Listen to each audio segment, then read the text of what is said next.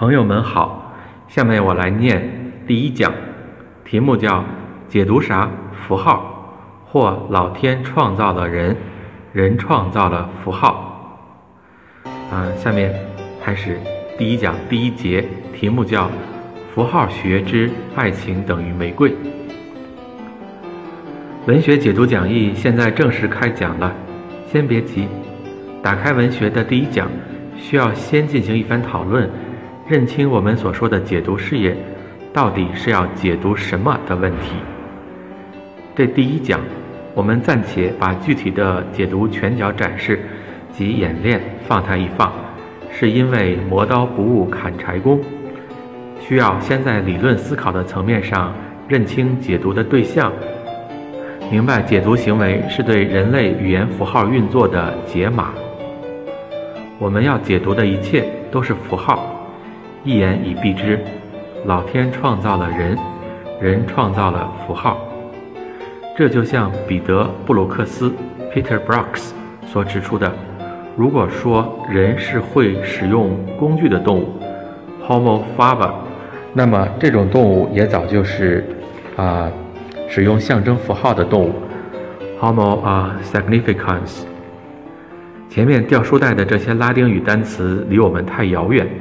但我们都认识英文单词 sign，就是符号和标志、标记的意思，和 significance，significance 是意义的意思。显然，从这两个英文词的拉丁文词源上看，意义来自于符号。人是唯一能够辨识意义的地球动物，原因就在于人类能够创造符号，使用符号，与符号不离不弃。在符号中寻找意义。海德格尔有句名言：“人失意的栖居。”如何失意？怎样栖居？答案都在符号里面。所以说，老天创造了人，人创造了符号。从此，人说：“我要与这个世界谈谈。”文学如同相声，均是语言艺术。只不过前者现在主要依靠读者，呃，也就是脱离文盲状态的阅读者，用眼睛去阅读；后者是不分文盲或非文盲，都可以用耳朵去听。语言艺术离不开人类语言，语言就是我们最基本的符号系统，成为编织文化符号之网的珍珠山的主体成分。所以我觉得。学习如何打开文学，需要先对语言的符号性问题有所了解为好。这本文学解读讲义的第一个讲座，在此也明确地提出，并随后回答一个重要的疑问：我们从事文学解读时，到底是要解读什么？答案是符号。语言符号所编织出来的各种花样，包括修辞，包括叙事。包括风格，包括在审美和意识形态、三观上面的用语言符号所经营的对现实和想象的模仿，你也可以理解为模拟、虚拟或表征。下面花一点时间来说说符号问题吧，我写一写和您看一看，都是值得的。啊，第一节的第一个小标题一。符号是啥？往复杂了说，可以复杂的不得了。我们的语言就是人类使用最频繁、最精微的，对整体人群来说都须臾不可或缺的符号系统。这里面又主要分为两大层：声音的和图像的。语言的声音层就是用嘴和用耳朵，就是用嘴说和用耳朵听的话。这连文盲也会。语言的图像层，则是手写、印刷、键盘敲出的，记录声音语言的书写，呃，书面语言字符，靠视觉来辨认。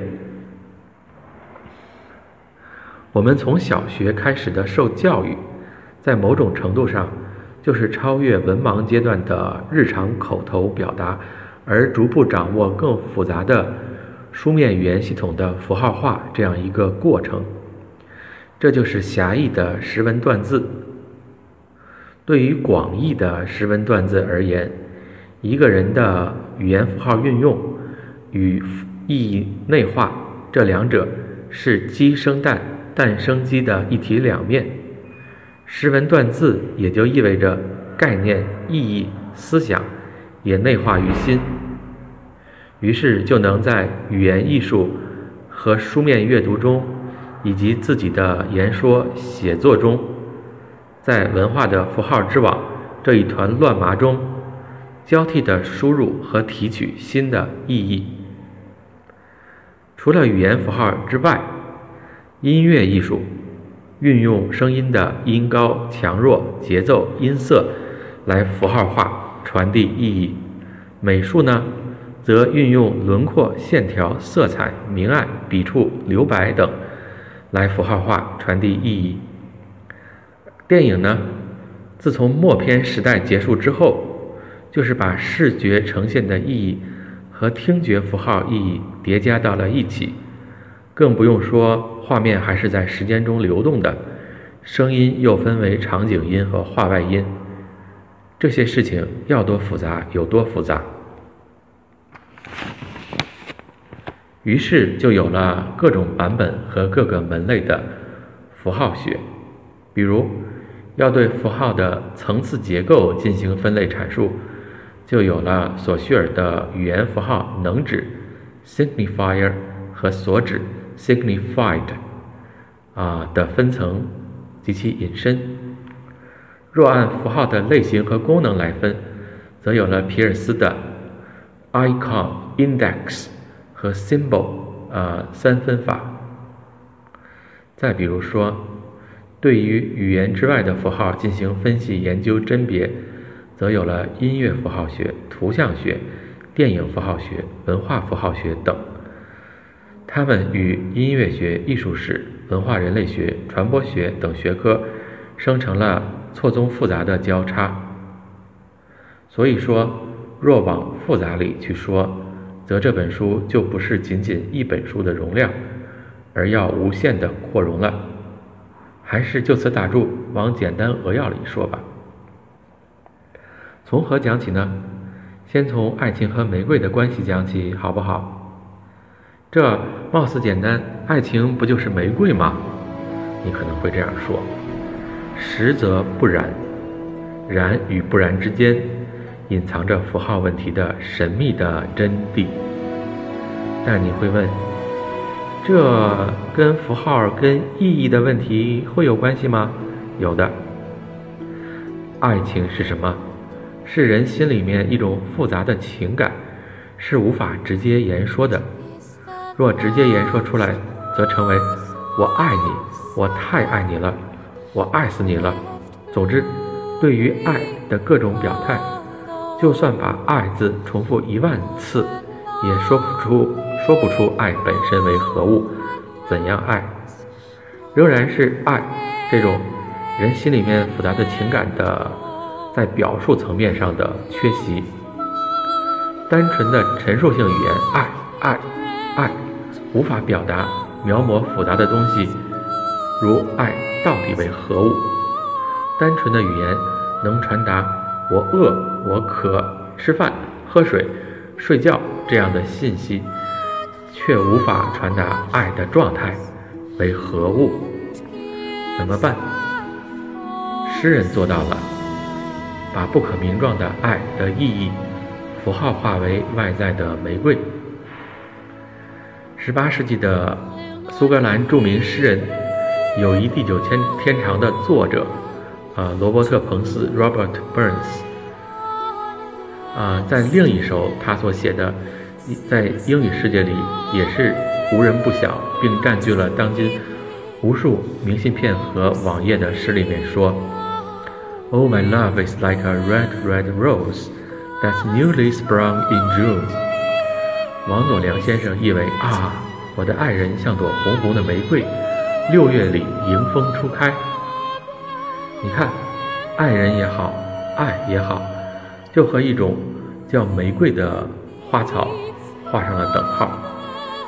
爱情等于玫瑰。预料你会说，对吗？诗人发现了真谛，爱情不就是玫瑰吗？但我说，no，玫瑰，一种蔷薇科植物，呃，与爱这样一种人类进入文明阶段后的内在的隐秘的情感之间会有一毛钱的关系吗？玫瑰，不论是羞答答的玫瑰，静悄悄的开的玫瑰，还是玫瑰玫瑰我爱你的玫瑰。本身都不曾拥有你所赋予它的意义，其默默的情谊、浓烈的情谊、各种情谊，都是人类的符号化行为强加给他的。如果玫瑰懂得人类语言，你对他说：“你代表爱情呀”，他会感到莫名其妙。他会说：“滚，别烦我，我对爱情丝毫没有兴趣。”我如同任何人类之外的生物一样，只是以保存和传播自己的基因为己任，与仙人掌、老玉米、蜜蜂或者苍蝇没有任何不同。如果玫瑰懂得人类语言，你跟他说：“你在中文叫玫瑰，在英文叫 rose，在印地语里叫啊，我也不知道印地语里边怎么说啊。”那么这个玫瑰呢，它也会感到莫名其妙。有莎士比亚的诗句为证，我们用别的名字称呼玫瑰，它也会芳香如故。这是出自于《罗密欧与朱丽叶》。但是，从诗人到广告商，再到情书写作者，都离不开“玫瑰”两个字及其符号化所指，而且也离不开其他的一些符号化勾连。将星光、月夜、巧克力、钻石恒久远、一颗永流传什么的，强行与人类心灵内分泌的爱情画上等号。这么说吧，离开了语言和其他符号体系的符号化运作，我们就无法把爱情这东西真切地表述出来。没有对玫瑰这样的东西的指涉，就木有爱情。或者说，就无法让别人感受到，当你需要表达出来的时候，而玫瑰这货对此一无所知。你的内心世界的全部表达，往往就需要依靠对玫瑰这样与你一毛钱关系也没有的东西的符号化。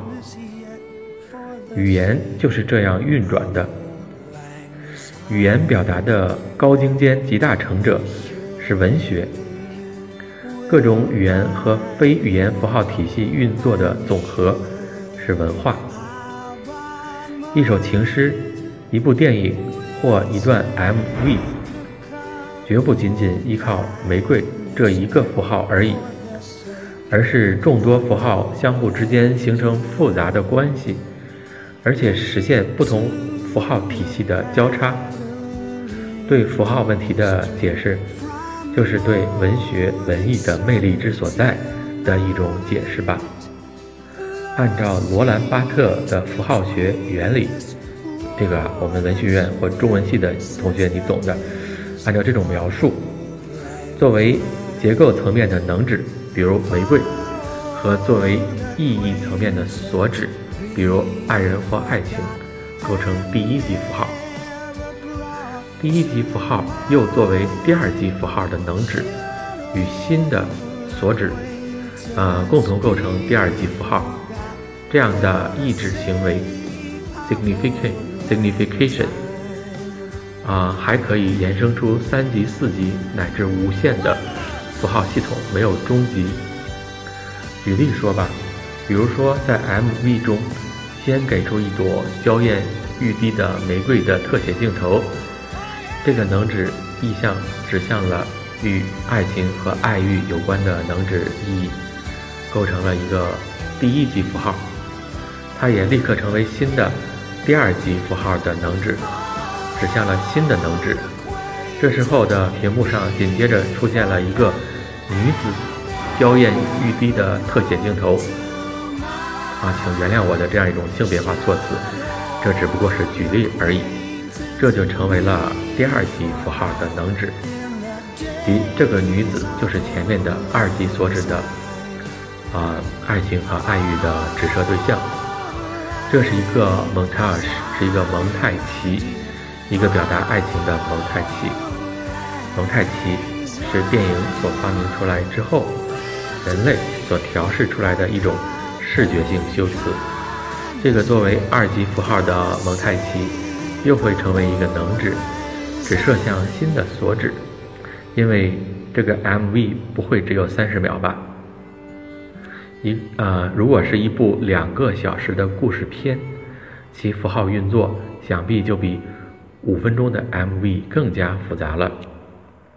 同理，从一首诗、一段 MV 到一个手机段子、一部长篇小说，在某种意义上，在符号学的意义上说，都是通过摆弄符号，啊，在修辞的、叙事的、风格的、审美的层面上来说。来操纵我们的视听，潜入我们的心灵。